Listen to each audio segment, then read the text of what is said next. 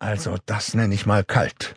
Luke Skywalkers Stimme brach das Schweigen, das er sich auferlegt hatte, seitdem er vor Stunden von dem neu eingerichteten Rebellenstützpunkt aufgebrochen war. Er ritt auf einen Tauntaun, dem einzigen lebenden Wesen außer ihm, soweit das Auge reichte.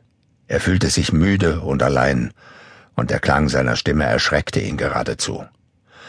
Luke und die anderen Mitglieder der Rebellenallianz wechselten sich darin ab, die weiße Ödfläche von Hoth zu erkunden, um die nötigen Informationen über ihre neue Heimat zu sammeln. Stets kehrten sie mit den gleichen gemischten Gefühlen von Beruhigung und Verlassenheit zurück. Nichts stand im Widerspruch zu ihren zuerst gemachten Beobachtungen, dass nämlich auf diesem kalten Planeten keine Form von intelligentem Leben existierte.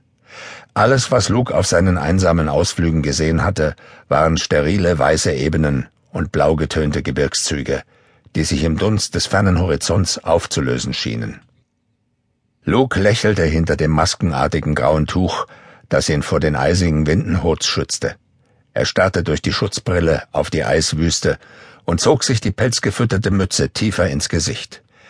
Er lächelte ein wenig schief, als er sich die amtlichen Ermittler im Dienst des Imperiums vorstellte. Die Galaxis wimmelt von Kolonien irgendwelcher Siedler, denen weder das Imperium noch dessen Widersacher, die Rebellenallianz, etwas bedeuteten.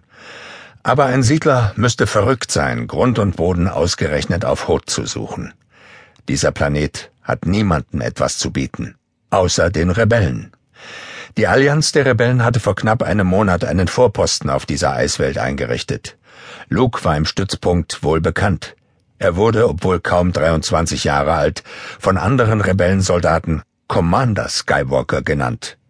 Der Titel bereitete ihm ein wenig Unbehagen. Nichtsdestoweniger befehligte er eine Abteilung kampferfahrener Leute. So viel war in letzter Zeit mit Luke geschehen. Er hatte sich sehr verändert und konnte es selbst kaum glauben, dass er vor erst drei Jahren noch ein staunender Farmerjunge auf Tatooine gewesen war. Der jugendliche Commander trieb sein Tauntaun an. Los, Mädchen, drängte er. Der graue Leib der Schneeechse war durch einen dicken Pelz vor der Kälte geschützt. Das Tier bewegte sich auf muskelstarken Hinterbeinen. Die dreizähigen Füße liefen in große, gebogene Krallen aus, die Schneewolken hochstäubten. Der lamaartige Kopf des Tauntaun war vorgeschoben, der sich schlängelnde Schwanz gestreckt, als das Wesen gerade einen Eishang hinaufstürmte. Der gehörnte Kopf des Tieres drehte sich im böigen Eiswind, der um seine zottige Schnauze blies. Luke wünschte sich das Ende seiner Mission herbei. Trotz der dick gepolsterten Kleidung aus den Lagern der Rebellen schien sein Körper fast erstarrt zu sein.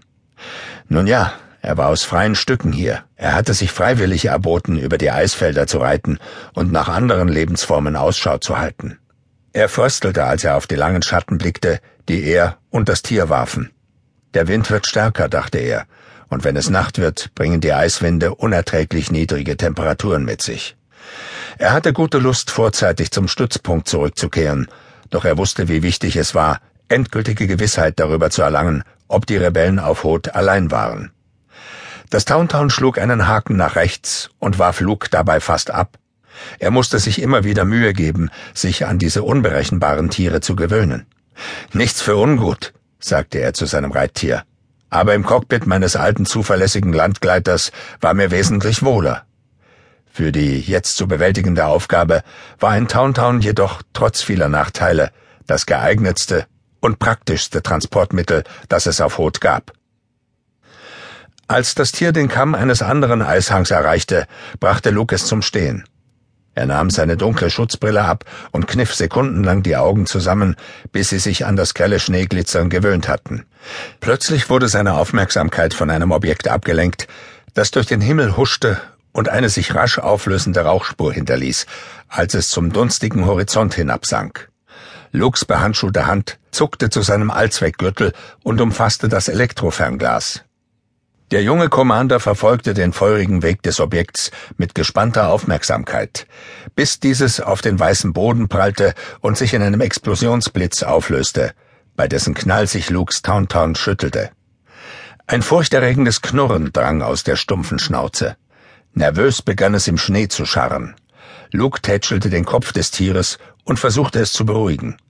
Er konnte seine eigene Stimme im Toben des Windes kaum hören, als er rief Ruhig, Mädchen. Das war nur ein Meteorit. Das Tier beruhigte sich, und Luke hob den Kommunikator an den Mund. Echo 3 an Echo 7. Han, Kumpel, kannst du mich verstehen? Im Lautsprecher knackte es. Dann übertönte eine vertraute Stimme die Störung. Bist du das, Kleiner? Was gibt's? Luke erinnerte sich schmunzelnd der ersten Begegnung mit dem korellianischen Weltraumschmuggler in der dunklen, von Fremdweltlern überfüllten Kantina am Raumhafen auf Tatooine. Ich habe jetzt meine Runde hinter mir. Ich kann nirgends eine Spur von Leben entdecken, sagte Luke, den Mund dicht ans Comlink gepresst.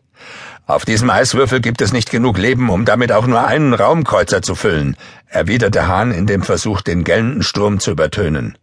Meine Sensoren sind alle platziert. Ich kehre zum Stützpunkt zurück. Dann bis gleich, sagte Luke. Sein Blick war immer noch auf die schwarze Rauchsäule gerichtet, die von einem dunklen Punkt in der Ferne aufstieg.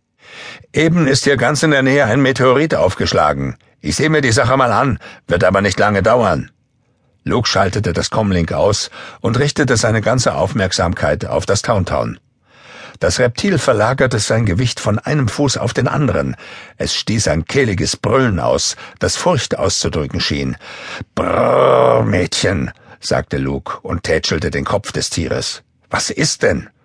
Hast du irgendwas gewittert? Da draußen ist nichts. Aber auch er wurde unruhig. Wenn er etwas über diese Schneeechsen wusste, so vor allem, dass sie über scharfe Sinne verfügten. Das Tier versuchte ohne Frage Luke klarzumachen, dass in der Nähe etwas lauerte. Eine Gefahr, womöglich. Er verlor keine Zeit, zog einen kleinen Gegenstand aus dem Allzweckgürtel und drehte an der Miniatursteuerung.